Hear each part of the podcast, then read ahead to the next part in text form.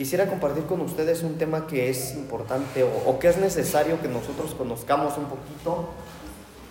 Eh, sin embargo, no sé cuánto me voy a tardar, pero es algo que necesitamos platicar, hermanos. Quiero que abran su Biblia, por favor, en el libro de Mateo, capítulo 12, eh, versículo 43.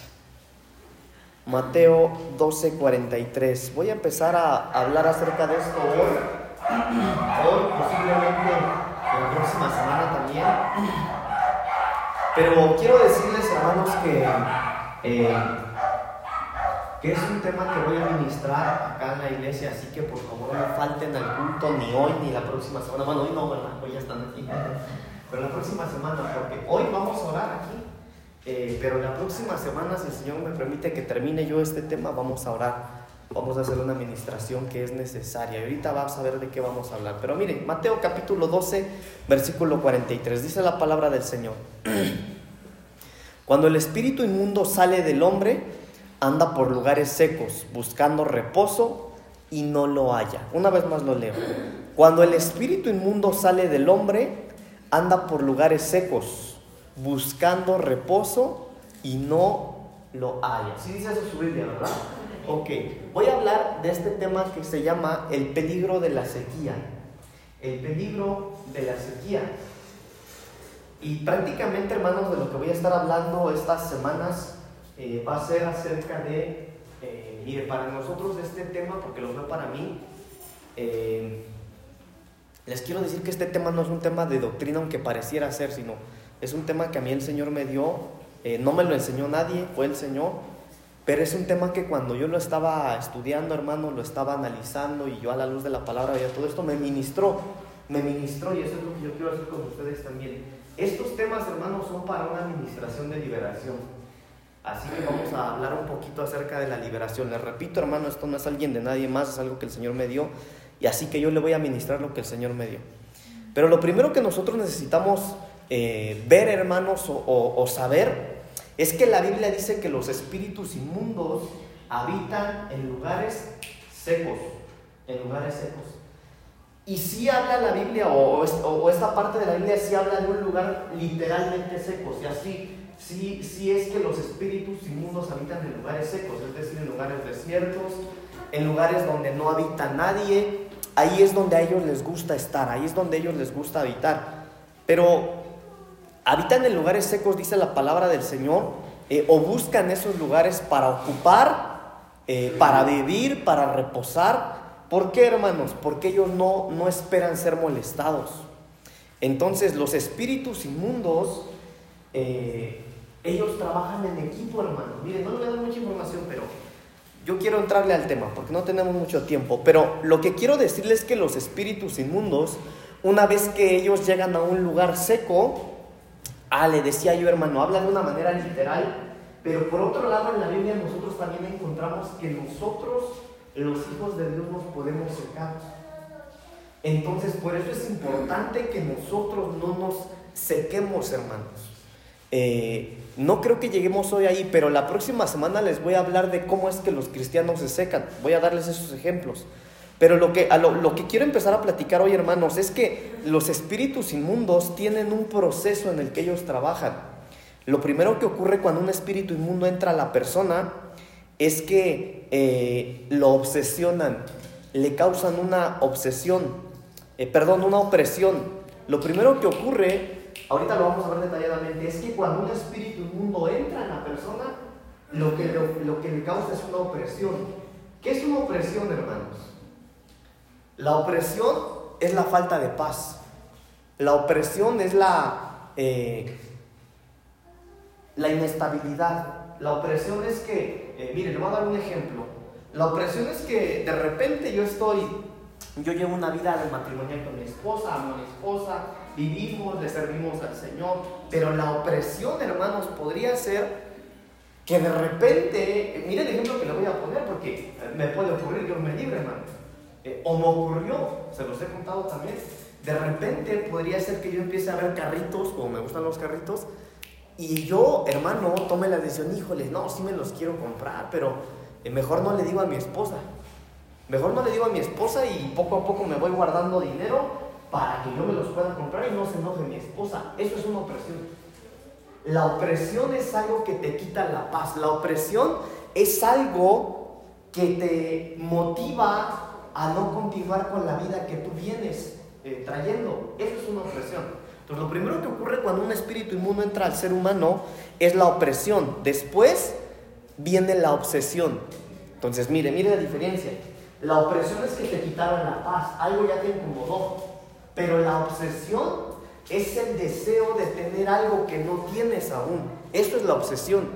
Es el deseo de tener algo que no tienes. Ese es el segundo punto. Después de la obsesión viene la compulsión. ¿Qué es la compulsión? Son los, eh, son las eh, impulsos, eh, son las reacciones que uno tiene. Entonces, mire, según el ejemplo que yo le mencionaba hace un momento, la... mire, déjeme se lo explico, se lo explico para no enredarlo. Entonces, la opresión, en el ejemplo que le di, sería que yo vi esos carritos y me los quiero comprar. Eso es, ya me quitó la paz. Esa es la opresión. Pero después viene la obsesión. Yo ya empiezo a maquinar cómo voy a tener esos carritos. Bueno, yo creo que le voy a empezar a ocultar el dinero a mi esposa.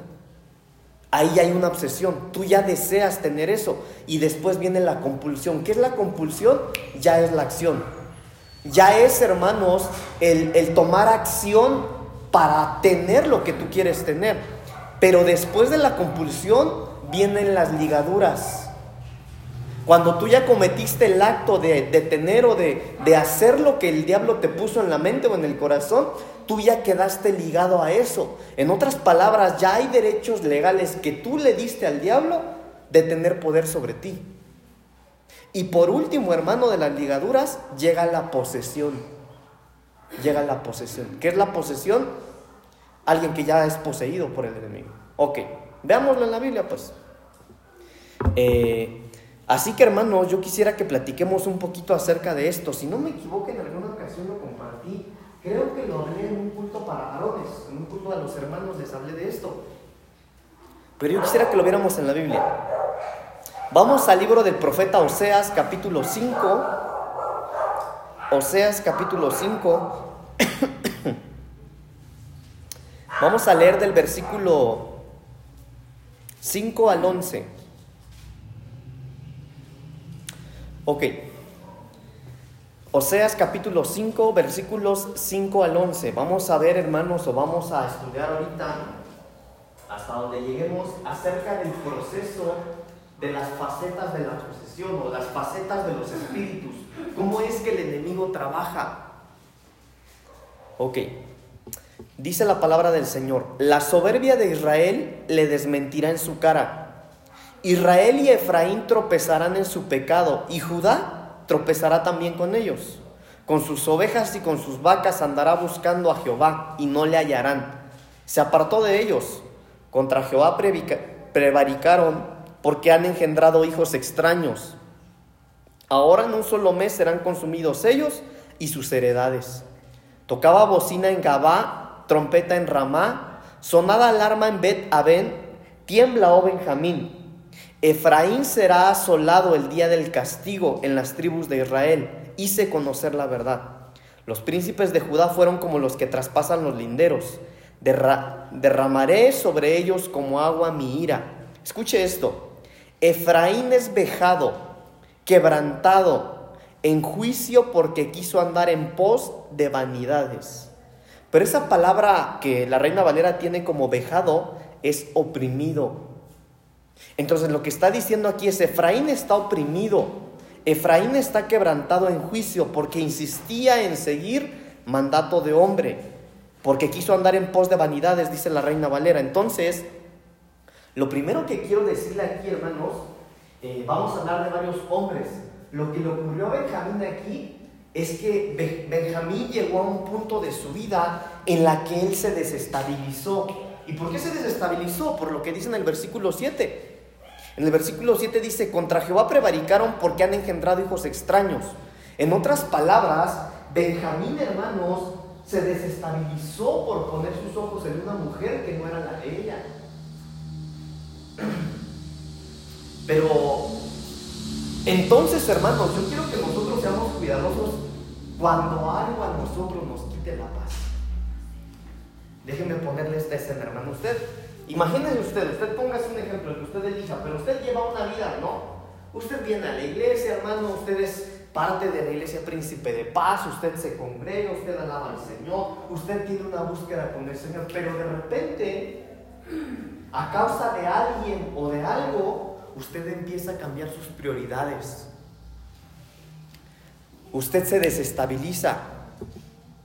Algo le quitó la paz. Bueno, hace unas semanas yo ni pensaba en esto, pero ahora ya estoy pensando qué voy a hacer. Porque yo quisiera eso. Y esto, hermanos, puede ser por muchas razones. Mire, por ejemplo, un cambio de ciudad o de estado. Eso le quita la paz a uno. Un cambio de domicilio. Bueno, yo llevo tantos años viviendo aquí con mi familia, con mis padres, o, rentando, o esta es mi casa, pero es que se me metió la idea, pastor, de vender mi casa, o se me metió la idea de cambiarme de casa, o de irme de este lugar.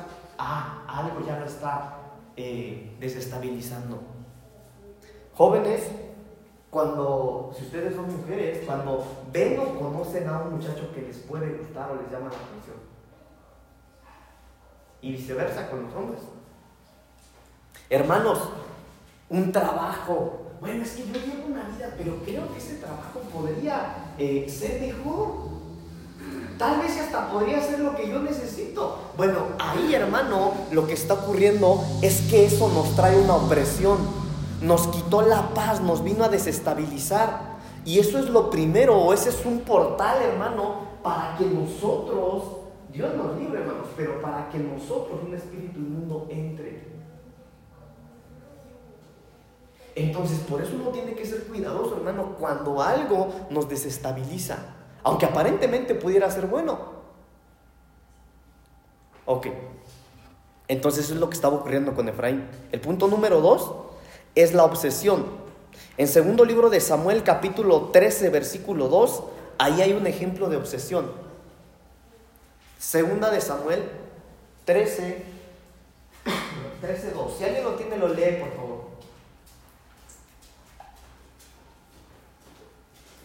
Nadie lo tiene. Segunda de Samuel 13, 2. Fuerte, sí, quien lo quiera leer.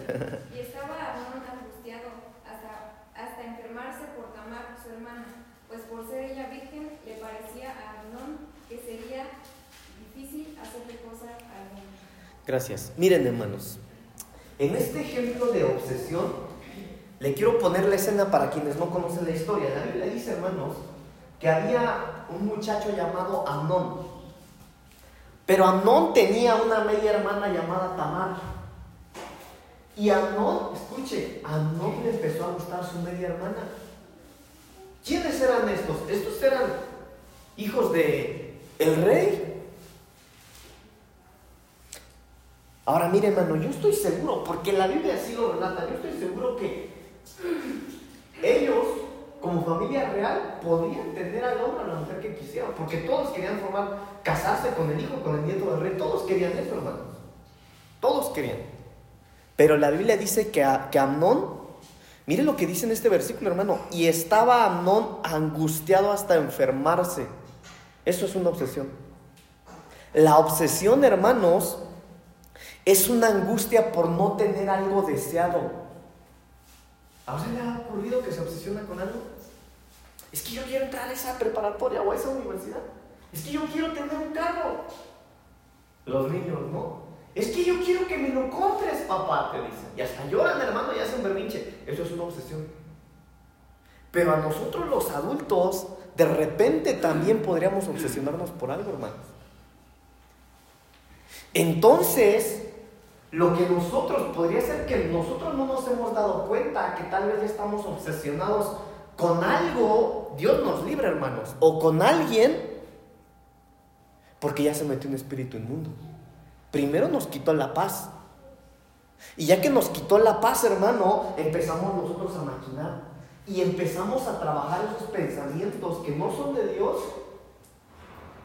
y ahora, hermano, ya nos estamos angustiando porque nosotros queremos tener eso. Aquí hay una obsesión. ¿Cómo me doy cuenta, pastor, si ya estoy obsesionado por algo, porque cambiaste tus prioridades? De repente, hermano, cuando usted quiere algo, mire, eh, eh, el tema este yo lo tengo preparado así, le repito, por si lo a los varones. Pero mire lo que le ocurrió a Amnón y Tamar. Eh, Amnón, hermano, estaba angustiado. Y si usted sigue leyendo esa historia, la Biblia dice, hermano, que él abusó sexualmente de su media hermano. Lo hizo. Y mintió y hizo un montón de cosas. Pero ok, ¿cómo me doy cuenta que yo estoy obsesionado? Porque empecé a hacer algo que no hacía y dejé de hacer lo que yo venía haciendo. Tuve que hacer cambios en mi vida, en mis ahorros, tal vez. Es que yo me quiero comprar eso. Ah, voy a tener que ahorrar más. Y dejas, mire el ejemplo que yo le puse con mi esposa, hermano. El Señor me liberó de eso, ya me perdonó mi esposa.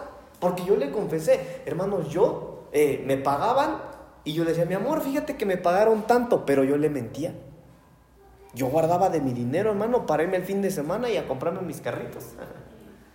Entonces, ¿cómo te das cuenta que estás obsesionado? Que cambiaron tus prioridades.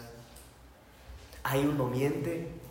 Ahora, mire, hermano, uno puede estar obsesionado hasta por cosas que aparentemente no son malas. Le repito. Pero el problema es, hermano, que una obsesión es un problema en el alma. Porque ya hay angustia. Mire, hermanos, ustedes no tienen idea, pero yo que trabajé con jóvenes, yo, hermano, me me tocó, ah, yo conocí jóvenes hermano que me decían, es que yo estoy orando, Pablito, me decían porque yo no era pastor. Es que yo estoy orando, Pablito, yo le pido al Señor que Él sea mi esposo. Me dijo en una ocasión una niña, que Él sea mi esposo. Pero ella estaba casado. Mire, hermano, pero llegan a esas cosas porque hay una obsesión. Hay una obsesión. Entonces uno tiene que tener cuidado con la obsesión. Entonces la obsesión cambia las prioridades.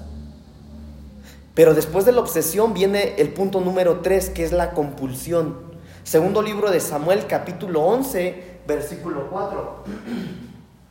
Segundo de Samuel 11, 4. Aquí, hermano, ya pasamos la obsesión y llega la compulsión. Mire lo que dice Segunda de Samuel 11, del 3 al 5 vamos a leer, del 3 al 5. Envió David a preguntar por aquella mujer y le dijeron, aquella es Betsabé, hija de Eliam, mujer de Urias Eteo. Y envió David mensajeros y la tomó y vino a él y durmió con ella. Luego ella se purificó, de su, se purificó de su inmundicia y se volvió a su casa y concibió la mujer y envió a hacerlo saber a David diciendo estoy encinta. Ahora, ¿qué es la obsesión? La obsesión, hermano, eh, perdón, la compulsión. La compulsión se da cuando tú alimentas una obsesión. Ya vimos que la obsesión, hermano, es estar obsesionado, estar angustiado porque deseas tener algo o alguien. Bueno, si tú alimentas esa obsesión, empiezas a hacer planes en tu mente, no, y voy a hacer de esta manera, eh, y voy a ahorrar esto, pero lo voy a lograr, lo voy a lograr. Bueno, la compulsión, hermano, son esos impulsos. La compulsión es cuando nosotros pasamos del pensamiento, de alimentar un pensamiento y llegar, hermano, a la acción. Eso fue lo que ocurrió con David. La Biblia dice que David primero le echó el ojo a una mujer, hermano. Y fue tanto, hermano, tanta su, eh, su angustia por tener a esa mujer que mandó, matar al esposo. Pero este es el momento de la compulsión, eh, compulsión. Que él, como era el rey hermano, mandó a traerla, mire, tal vez con mentiras. Vayan con esa mujer porque necesito platicar con ella. Yo la vi haciendo algo. Ahí va, dice la Biblia que mandó a, su gente el rey. Entonces, el rey te quiere mandar a ver, no sé si la arrestaron, quién sabe. Vez mintió. Pero eso es lo que ocurre cuando hay una obsesión. Tú empiezas a mentir. Tú estás dispuesto a hacer todo por tener aquello que tú deseas. Y la compulsión, hermano, es algo de lo que nosotros debemos cuidarnos. Porque cuando nosotros estamos obsesionados por algo, hermanos, y no estamos tomados de la mano de Dios, nuestros impulsos nos pueden meter en problemas. Hace muchos años yo les platiqué eh, muchos años, hermanos, hace unos... No sé quiénes se acuerdan de que hubo un eh, sicario de 13 años que agarraron en el estado de Morelos. Le decían, ¿cómo le decían a este niño? El Monchis. No me acuerdo bien de su, de su apodo que le pusieron, pero él se hizo famoso en ese tiempo, repito, hace unos 12 años tal vez, porque él llevaba, cuando lo, lo, entrevistaron, ¿y a cuántos has matado a tus 12 o 13 años? Más de 300, dijo. No sé si alguno se acuerda, se hizo bien famoso en las noticias. Bueno, como yo estaba en el estado de Morelos, hermano, por alguna razón yo pude platicar con este muchacho, se los platiqué hace años. Y yo platicando con este niño, hermanos, porque era niño, yo le decía, ¿por qué lo hiciste? Te vas a pasar toda la vida aquí. Y me acuerdo que él decía una y otra vez, yo no quería, yo no quería. Y yo le creo. Y yo le creí. Porque a veces, hermanos, cuando, mire, estamos viendo el proceso para llegar a una posesión. Cuando ya hay, hermano, un espíritu inmundo que te está robando la paz y te está haciendo pensar, imaginar, imaginar, imaginar, uno alimenta tanto, hermano, la angustia o los pensamientos que uno puede actuar de una eh, o puede cometer errores que cuando uno vuelve en sí dice, bueno, ¿y en qué momento yo me convertí en ese tipo de persona?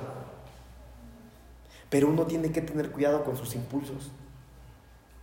Porque cuando uno alimenta su obsesión, hermano, así como David, en un ratito, hermano, uno puede cometer el error de su vida. Entonces, la compulsión es cuando tus pensamientos y tu imaginación la llevas a la acción. Tenemos que tener cuidado con eso.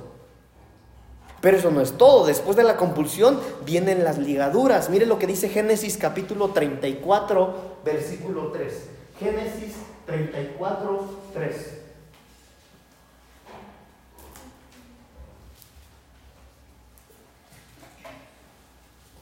Génesis 34, 2 y 3. Vamos a leer versículos 2 y versículo 3.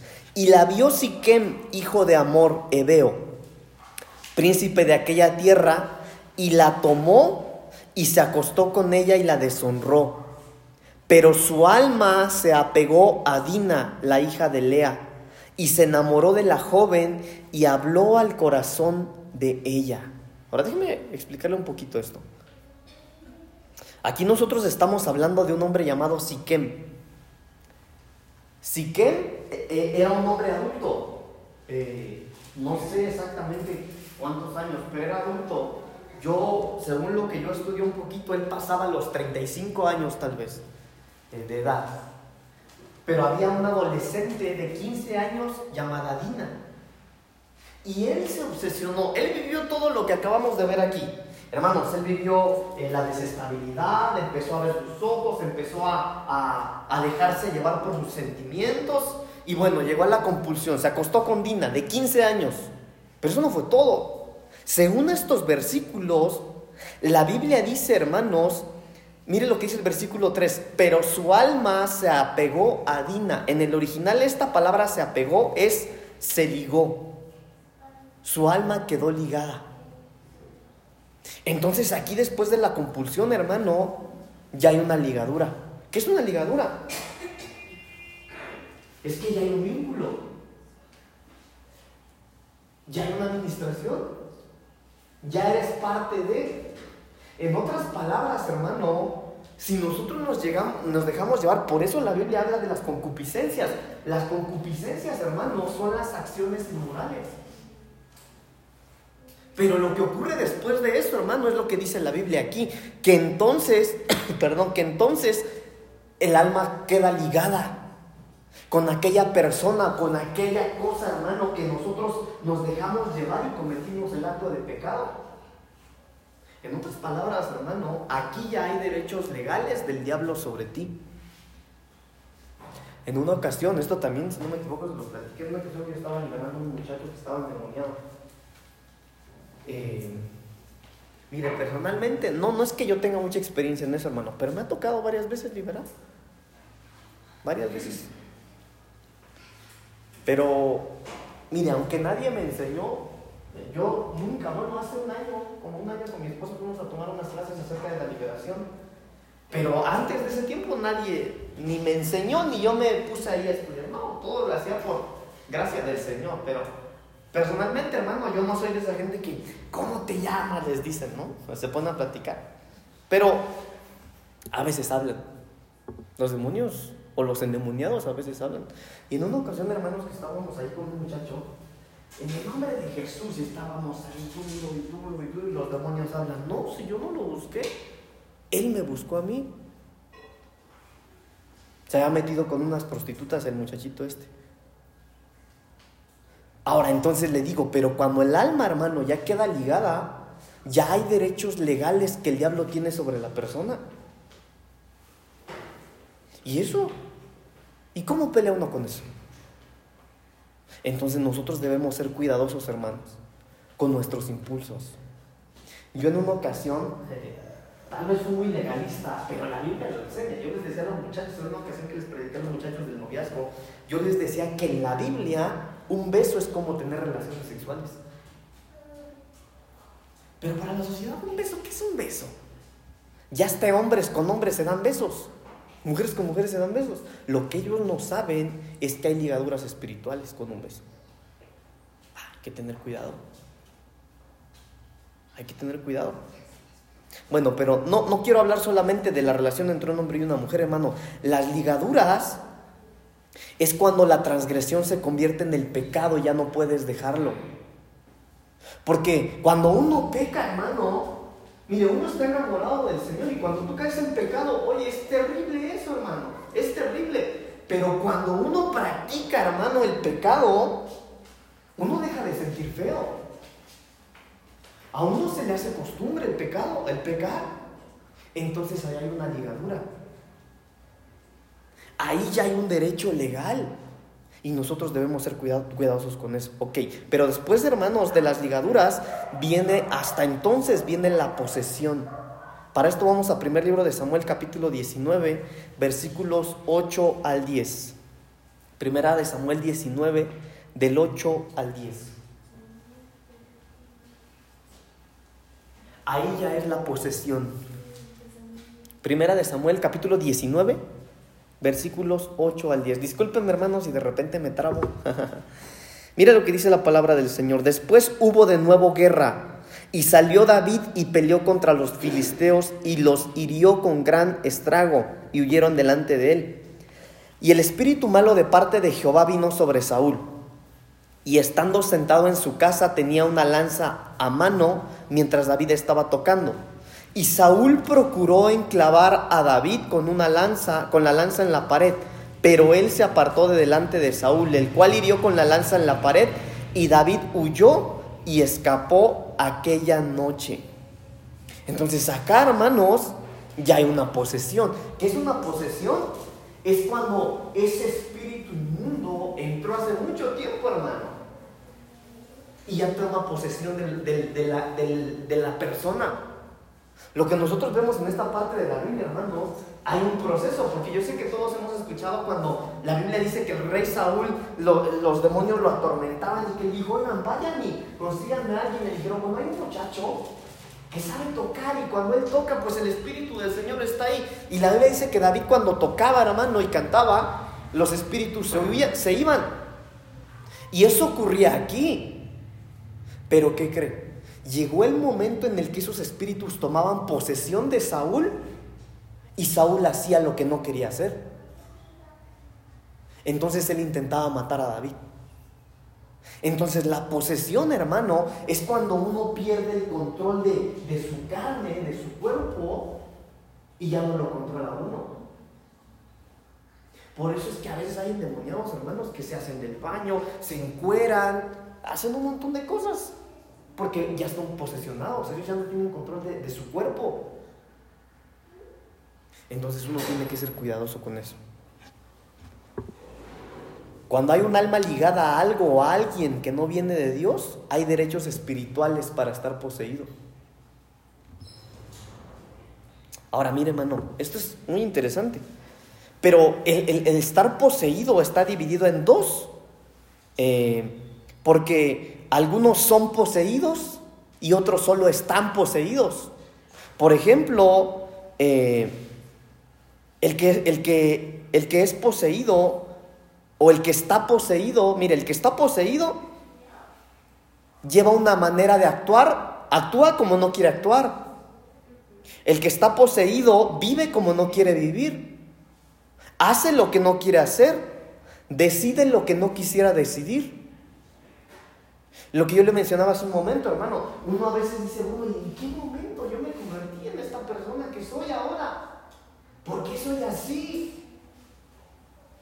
Miren, hermanos, cuando yo no me considero mala persona, creo yo, eso lo sabe usted. Pero cuando yo me alejé del Señor, hermano, hace unos años, yo me acuerdo que llegaba el momento en el que yo era muy grosero con las personas. Yo tenía un negocio y cuando yo tenía mi negocio atendía a las personas malos, menospreciaba. Yo era grosero, pero yo dentro de mí mismo, cuando yo ofendía a la gente y la gente se iba, hermano, yo hacía feo a la gente. Yo mismo me decía, bueno, ¿por qué soy así? Yo no quiero ser así, yo no soy así. Porque hay una posesión. Porque ya vives como no quieres vivir, ya eres como no quieres ser. Decides lo que no quieres decidir, pero ya estás perdiendo el control de ti. Ahora, estar, cuando ya eres poseído, hermano, por el Espíritu, entonces pierdes el control de tu cuerpo físico. Entonces ya pierdes, hermano. Alguien de aquí, bueno, no voy a preguntar eso, pero si alguno de ustedes ha tenido la experiencia de estar poseído o, o han conocido a alguien que ha estado en esa condición, esa persona está consciente. La persona que ha sido poseída, hermano, no crean ustedes que, no, es que no sabía yo dónde andaba, pastor. No, si, si, cuando alguien está endemoniado, hermano, el endemoniado sabe dónde está, sabe quién ora por él, solo que no tiene control de, de sí mismo, porque está poseído. El demonio le tomó posesión del cuerpo. Ok. Ya que hablamos de esto, quiero contarles también que aunque hay un proceso, a veces estas cinco facetas, son cinco, ¿verdad? Estas cinco facetas ocurren en un instante. Ahorita yo sé que yo sé que ahorita platicamos, hermano, que primero ocurre una cosa y luego otra y luego otra, pero a veces este proceso ocurre en un instante. Y hay fundamento, no lo voy a dar, pero hay fundamento para esto. Por ejemplo, cuando hay un algo que ocurrió en el pasado. Situaciones que marcaron nuestra infancia o nuestro pasado. En un abuso sexual, en una violación, en la muerte de un ser querido, en un accidente, en un cambio de vivienda. Hubo cosas que ocurrieron en un segundo, tal vez no las buscaste, se dio y hubo una posesión. Mire, no sé si usted ha analizado, pero de repente usted podría conocer a alguien, un niño, alguien hermano, pero resulta que como cambió de escuela, no sé qué le pasó. Entró a la escuela y mira lo que se convirtió. Claro, claro, una posesión. Primero le cambiaron la vida, perdió la paz. Empezó a meterse algo, lo alimentó y llegó a convertirse en lo que ahora es. Entonces nosotros debemos ser cuidadosos con eso. En ocasiones, hermano, esto viene desde la infancia o desde, desde el nacimiento, según la Biblia. ¿Por qué? Por maldiciones ancestrales desde el vientre. Por eso es importante presentar a nuestros hijos al Señor. Por lo que ellos podrían traer, en, apenas en la escuela de doctrina yo les hablé acerca de, ese dicho que dice, no, es que ya nació gay o nació homosexual o nació lesbiana. Y yo les dije que yo personalmente sí creo en eso.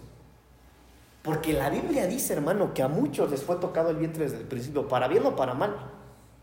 El rey David dijo, mi embrión vieron tus ojos. Ah, entonces desde que era embrión ya le estaba ministrando al Señor algo. Jeremías, el profeta dijo, si desde el vientre me escogiste, entonces desde el vientre antes de nacer ya hay ministraciones, tanto para bien como para mal. Entonces, bueno, ya, hasta ahí, dejémoslo. Bueno, ¿cómo se contraataca esto? A través de la administración. Miren, hermano, la administración se da en tres etapas. Número uno, la libertad se puede dar a través de tres etapas. La libertad, número uno, en la consejería. Número dos, en la administración. Y número tres, en la liberación. Le voy a hablar brevemente de esto. ¿Qué es la consejería? La consejería no es más que una plática con personas capacitadas para escuchar y aconsejar. Eso es una consejería. Pero cuando usted tiene un problema, hermano, usted no puede platicarle su problema a cualquier persona. Hay mucha gente que dice, no, bueno, es que la plática constructiva es buena, sí, pero la plática constructiva buena es de alguien que ha construido algo.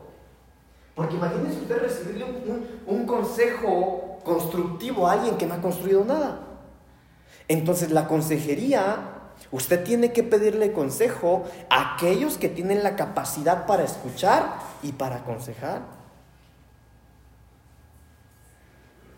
Ahora, ¿por qué digo esto, hermano? Mire, bendito Dios que yo creo que nosotros no somos esa casa y nunca lo vamos a hacer porque el Señor está con nosotros. Pero usted no tiene idea, hermano, de cuánta gente se ha ministrado con gente en unas iglesias y la gente a quien le platican sus problemas aprovecha del problema para abusar de esas personas. ¿Por qué? Porque pidieron consejo o platicaron con la persona equivocada. Ok, pero entonces en esta primera etapa hay ministraciones o hay libertad, hermanos, que se puede dar solamente en una consejería, en una plática. Eso es una consejería, una plática. Pero cuando hay una consejería, tu plática debe de ser sin mentiras ni limitaciones. ¿Por qué, hermanos? Porque mientras más hablas es más fácil de detectar la raíz del problema. Eh, cuando usted está en una consejería, hermano, con los pastores o con quien usted esté platicando, usted tiene que contar la verdad. Y tiene que contar toda la verdad. Porque yo les he dicho este ejemplo de repente, hermanos. Nosotros los que aconsejamos, o los que el Señor nos ha dado la, el privilegio, hermano, de servirles a ustedes como consejeros, somos como un abogado. Y si usted de repente tiene un problema legal y usted a su abogado le cuenta una versión errónea, aunque su abogado quiera, hermano, ayudarlo, el abogado va a dar un veredicto erróneo porque usted mintió. O si usted en una consejería cuenta, bueno, hasta aquí le cuento, no le voy a contar lo demás. bueno, si usted cuenta solamente una parte, va a ser muy difícil que el consejero vea el panorama completo. Por eso le digo, usted no se va a aconsejar con cualquier persona. Lo decía Chabelo, hermanos. Cuéntaselo a, quien más confianza le tengas, decía un comercial. Los jóvenes no saben de esto bueno, de Chabelo todavía. Pero entonces, ok, avancemos. Entonces, consejería. Número dos, ministración. En la administración, ¿qué es la administración? La administración ya no es una plática, sino es una conversación. ¿Cuál es la diferencia entre una plática y una conversación? Que en la plática tú hablas, expresas, pero en la conversación, aparte de hablar y expresar, respondes preguntas. Ya hay cuestionamientos. Esa es la diferencia. Entonces la administración es una conversación y oración con personas aptas. Y escuche, no solo aptas, sino habilitadas espiritualmente para ministrar. Aquí es una conversación más profunda o una plática más profunda. Y aquí es lo que le decía yo hace un momento, hermano, si tú mientes o ocultas algo, puede que se dé un diagnóstico erróneo y no, no, no pueda ser ayudado. Y si hay un diagnóstico erróneo, entonces el medicamento o la solución que se dé no va a funcionar. Ok, pero a veces la libertad se da solo en la consejería o solo en la administración. Pero cuando no es suficiente, entonces es necesaria una liberación. ¿Qué es una liberación? Bueno, la administración de libertad se puede realizar a través de la oración de autoridad. ¿Se acuerdan que cuando vimos el tema en doctrina básica de abriendo los cielos, vimos los tipos de oración y encontramos la oración de autoridad? ¿Se acuerdan qué era la oración de autoridad, hermanos? A ver, los que dicen que ya se van a agarrar de corderos, ¿qué es la oración de autoridad? Les voy a decir como el profesor Girafales a un Ramón, reprobado. ¿No se acuerdan cuál era la oración de autoridad? ¿Cuál era?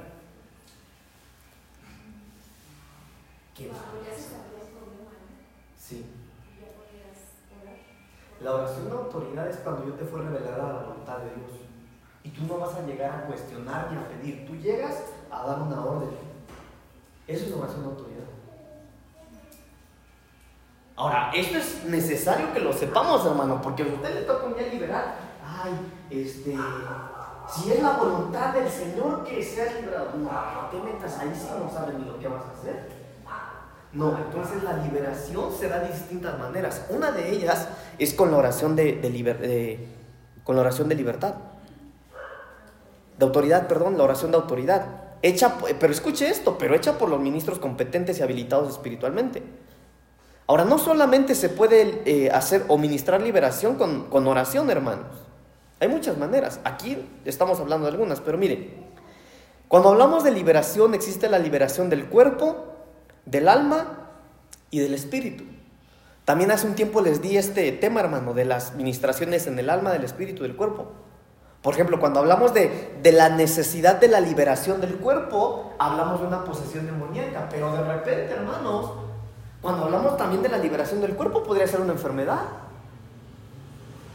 Hay, gente que está enferma que necesita ser liberada, pero ¿en qué está enferma? En su carne, pues si el hermano viene y se goza, le alaba al Señor y, y, el Señor lo usa, bueno, entonces no está enfermo del alma ni del espíritu, su enfermedad es en la carne. Entonces necesita libertad en la carne. Pero por ejemplo, también a veces es necesaria la libertad en el alma. Hay gente que es sana, no se enferma nunca, hermano, sanos. Pero ¿qué cree? Siempre se sienten agobiados, angustiados, Hay gente, hermano, que nunca se enferma, pero que por dentro siempre vive mal. Hay gente que le pregunta, hermano, ¿cómo está? Mal, hermano, la verdad estoy mal. Hay gente que nunca te va a responder que está bien. Es gente que está enferma del alma. Es gente que vive cautiva en su alma y que necesita ser liberado en su alma. Bueno, entonces hay liberación del espíritu, del alma y del cuerpo. Ahora, la liberación, le decía yo hace un momento, hermano, se da eh, se ministra de distintas maneras, pero la, la, liberación se da de distintas maneras. Hay mucha gente que pregunta o que piensa, no, yo no quisiera endemoniarme o que me posea un demonio porque voy a hacer el ridículo en el templo y me van a ver vomitar y girar y la lengua y los ojos. No es así, no es así. La liberación se da de muchas maneras. Eso es una, hermanos. Hasta los Simpsons en su película sacaron que se endemoniaba el papá de Mero, no sé si vieron esa película. Y ellos lo hicieron como burla, hermano. Pero literalmente eso era una liberación. Los que no vieron no lo entienden. Pero bueno, entonces la liberación se puede dar a través del vómito, de lágrimas, de sudor, de gases. Y no precisamente usted tiene que patalear aquí, que se le volteen los ojos. No, no. Miren, yo en una ocasión estaba orando por un hermano antes de que viniera a la iglesia, me acuerdo que me llamaron y me, venga pastor, porque necesita liberación, ahí voy. ¿Ya era yo pastor? Ahí voy.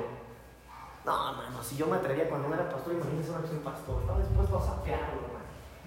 Llego yo y no, ya. Entonces yo le platiqué, le digo, mira, tranquilo, le digo, la liberación se ve de distintas maneras. Cuando yo empecé a hablar con él, hermano, empezó a sudar a sudar, a sudar, a sudar, a sudar. Pero sudar, hermano. Mire, parecía que se había ido a correr.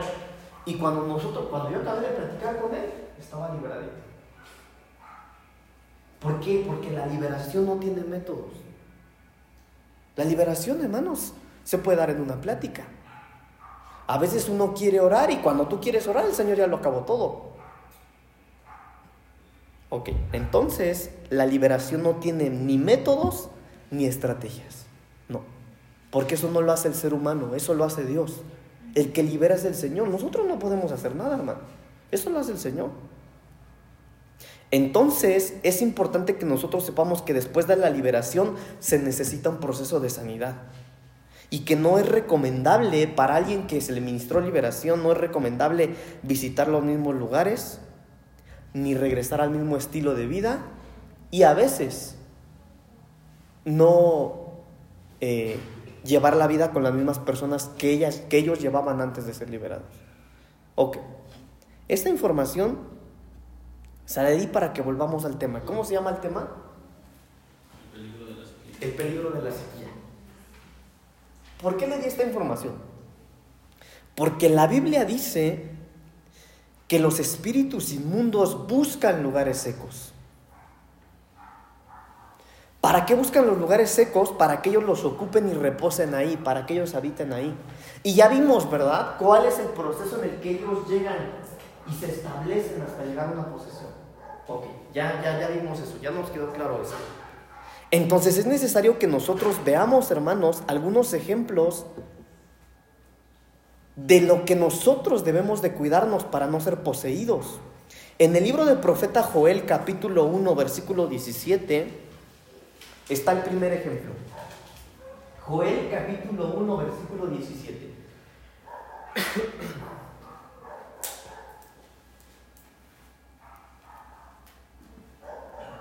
La Biblia dice, el grano se pudrió debajo de los terrones, los graneros fueron asolados, los alfolíes destruidos, porque se secó el trigo.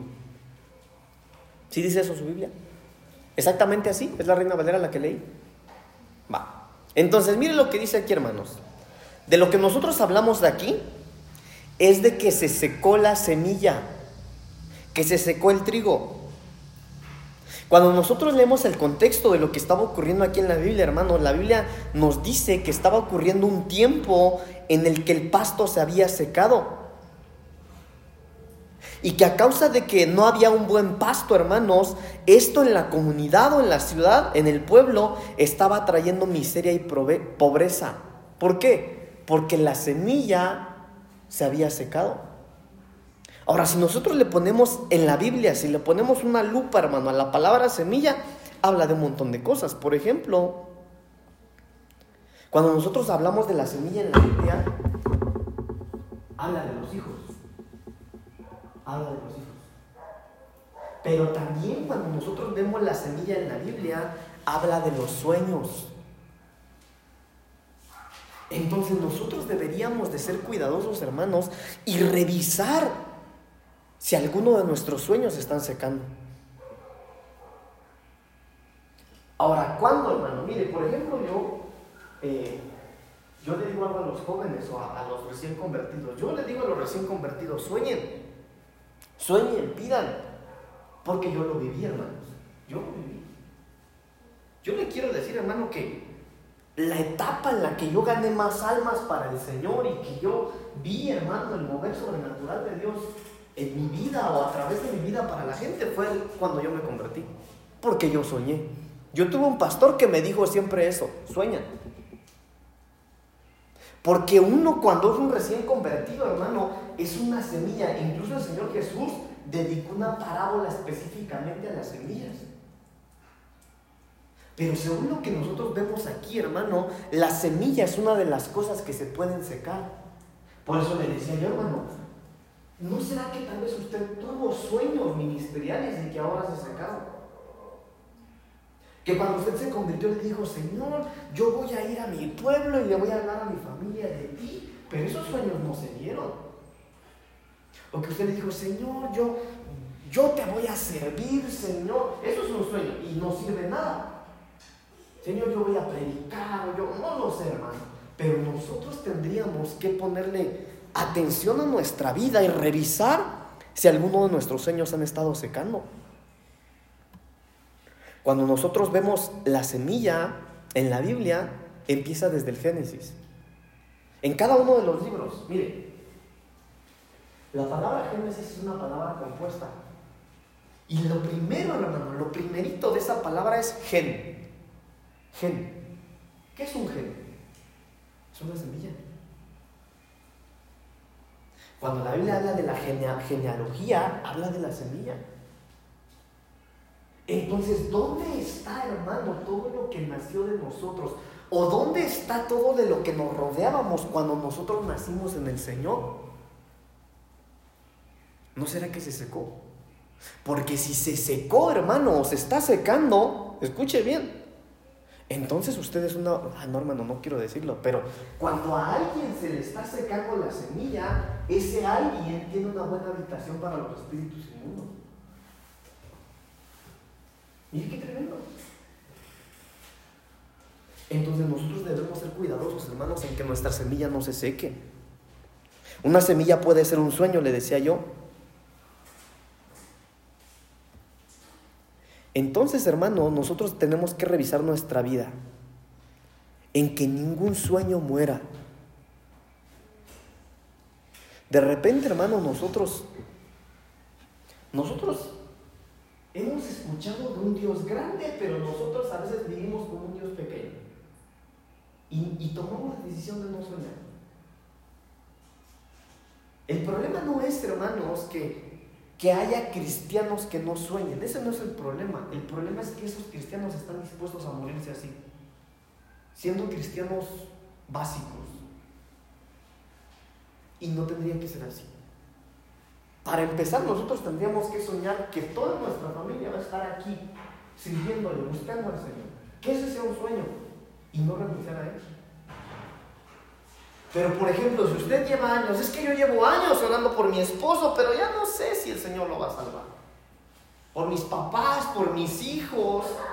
Entonces, si usted, si ese sueño está muriendo en usted, debe ser cuidadoso, porque ahí, hermano, podría llegar los espíritus inmundos y querer habitar.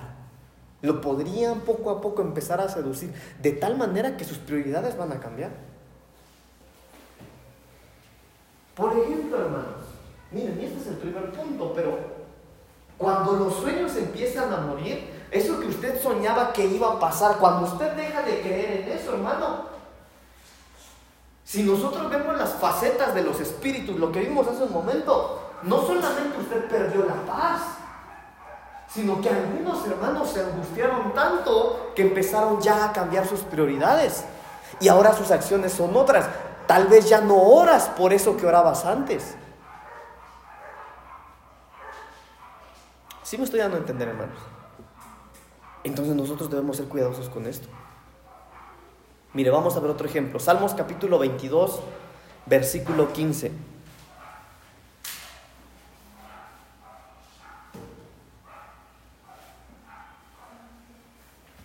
Salmos 22, 15.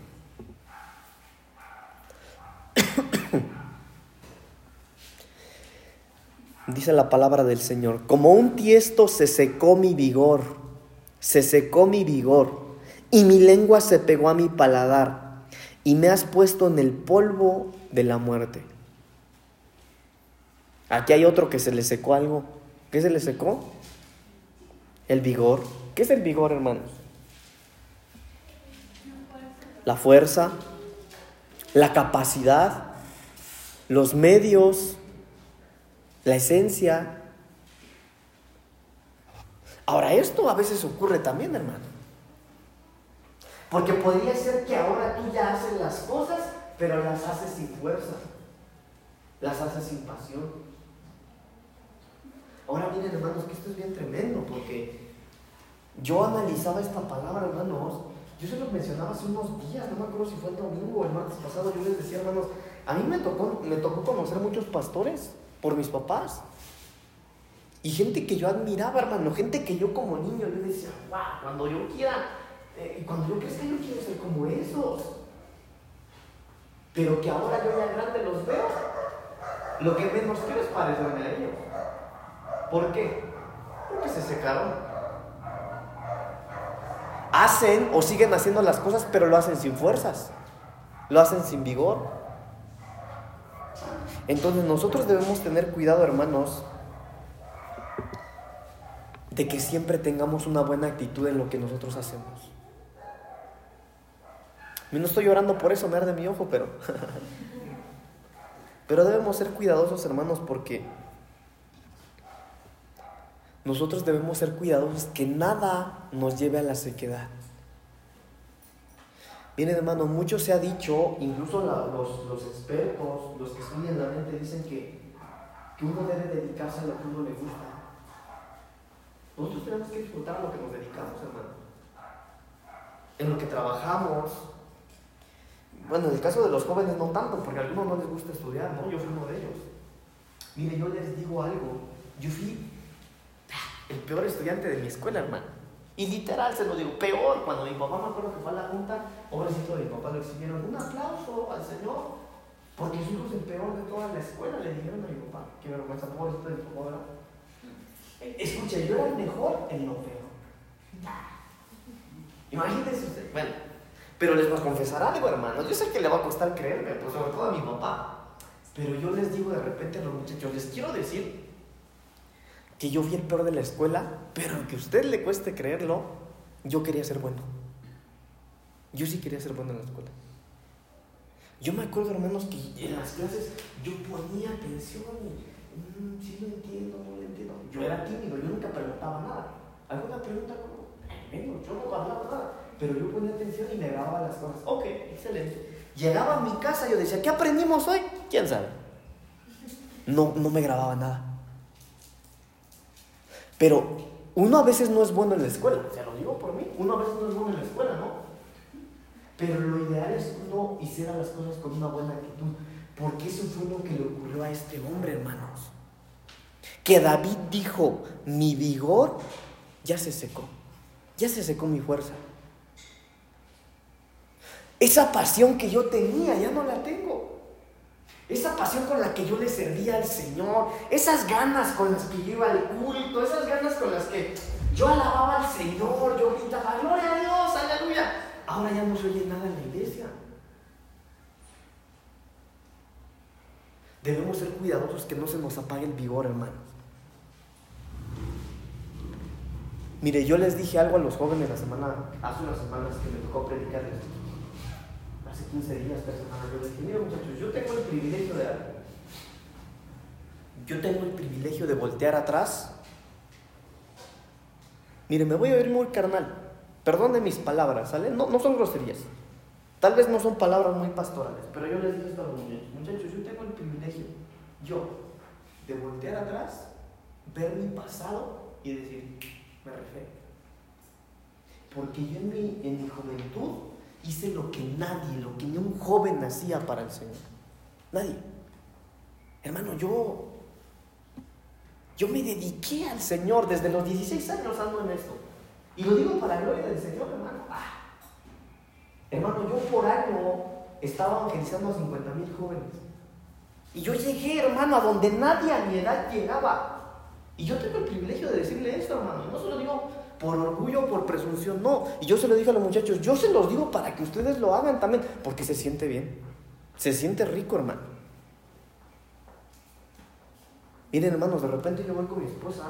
Vive Dios, hermano. Yo voy con mi esposa en la copia, donde yo vaya, a Morelos, a Huacán, a Nesa, de repente íbamos en el camión, en la combi, y los jóvenes me reconocían. Una vez iba a Tepito, fui a Tepito, hermano. Iba ahí en Tepito, ¿no? Iba yo en Tepito, hermano, y de repente me agarran, me tapan los ojos, la cara y me meten en un puesto, hermano. Dije, no me van a saltar. No me iban a saltar. Me reconocieron los muchachos de Tepito. Aquí está el chaparrito, se empezaron a gritar, hermano. Porque yo les predicaba del Señor. Pero ¿sabe qué, hermano? José José cantaba, ya lo pasado, pasado. ¿Y ahora qué? Que no se nos acabe la fuerza. Pastor, yo me acuerdo que cuando yo me convertí, no, yo le danzaba al Señor, yo, yo hablaba del Señor, yo predicaba así, pero ¿y ahora qué, hermano? Que no se seque nuestro vigor, que no se seque nuestra fuerza. Si usted se ha dado cuenta, hermano, que usted se está secando, corra al Señor. Mire, la Biblia es bien clara. La Biblia dice en Apocalipsis capítulo 2, hermano, que a la iglesia que estaba perdiendo su primer amor, el Señor le dijo, tengo contra ti una cosa nada más, que has dejado tu primer amor. Hermanos, y el Señor los estaba ahí regañando. Pero el Señor no solo regaña, el Señor les dijo, está bien, ya te lo recordé. Bueno, ¿qué tienes que hacer ahora? Lo que tienes que hacer es volver a las primeras obras.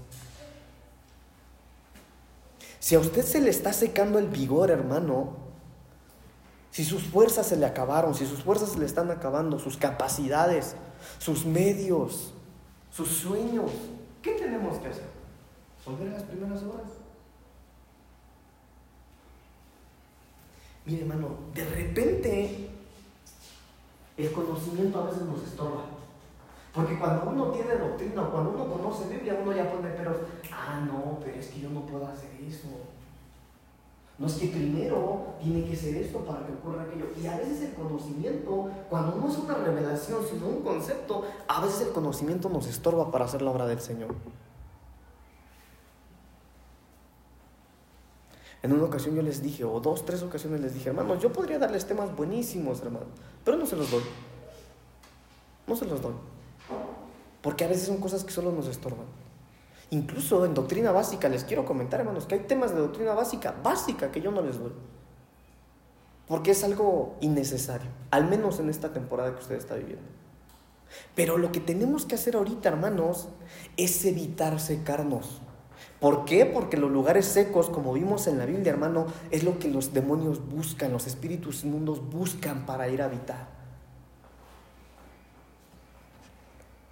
No dejemos que nuestra capacidad, ni nuestra fuerza, ni nuestros medios se sequen. Si usted tiene poco, hermano, cierre sus ojitos, cierre sus ojitos. Si tal vez tú eres esa persona a la que el Señor le dio mucho en sus manos y ahora y ahora tienes restos de lo que el Señor te ha dado, si tal vez el Señor te dio mucho o puso algo en tus manos, si tal vez cuando empezaste a buscar al Señor Él te encomendó, te dio, o tú lograste tener algo de Dios y ahora lo único que ves son restos de lo que tenías, con eso ven al Señor con esos pedazos de sueños, con esos restos de victoria que tienes en tus manos. Ven al Señor. Ven a Él y que Él restaure lo que ha puesto en tus manos. Padre, en el nombre de Jesús, yo te doy gracias en esta noche, Señor. Porque tú, Señor, siempre nos hablas Señor, tu palabra siempre llega a tiempo y nos habla acerca, Señor, del peligro de la sequía. Señor, en esta noche junto a mis hermanos yo me acerco a tu presencia, Señor. Algunos, Señor, tal vez vienen con trozos de sueños ministeriales. Algunos traen los restos, Señor, de lo que fue su victoria. Algunos, Señor, empiezan a secarse en su vigor, en su fuerza. Algunos solamente Podrían hablar de las victorias del pasado, pero hoy, Señor, están secándose. Y yo te suplico, Señor, en el nombre de Jesús, que tu Espíritu Santo, Señor, como dice tu palabra, convierta los desiertos en campos fértiles en esta noche. Señor, que a partir de hoy, en el nombre de Jesús, Señor, mientras vamos camino a casa, Señor, mientras dormimos, mientras reposamos en, nuestro, en nuestra cama, Señor, en estos días que pasan, papito lindo, que tu Espíritu Santo humedezca, Señor, la tierra. Que tu Espíritu Santo, Señor, haga germinar las semillas, Señor. El gen que ha sido puesto por tu palabra en esta noche. Señor, que esa semilla que ha sido sembrada en los corazones aún en medio del desierto, Señor, venga a convertirse en un campo fértil, como dice tu palabra. Señor, yo quiero pedirte que tú nos ayudes para ser liberados, Señor, de la cautividad. Papito lindo, que tú nos ayudes para no cambiar nuestras prioridades. Que el que sirve, Señor, no deje de servir. Que el que tiene una posición, Señor, no deje su lugar. Que aquel que se ha mantenido de pie, Señor, no se canse. Que aquel que ha venido avanzando, Señor, no se detenga. Permite, papito lindo, por favor, que nuestras prioridades no cambien. No permita, Señor, que el enemigo nos haga saber que un buen trabajo, Señor, vale más que servirte a ti. No permitas que el enemigo nos seduzca, Señor, que mejores finanzas son mejores que estar en este lugar. No, Señor. Ayuda a mis hermanos jóvenes que sus decisiones, Señor, que sus decisiones vengan respaldadas por tu voluntad. Señor, abre sus ojos espirituales, que ellos puedan ver, que puedan discernir, Señor, que puedan escuchar, papito lindo, tu voz. Líbralos, Señor, de dar pasos en contra de tu voluntad. Señor, yo te pido por cada uno de mis hermanos adultos en este lugar. Ayúdanos a ser buenos esposos, mi Dios.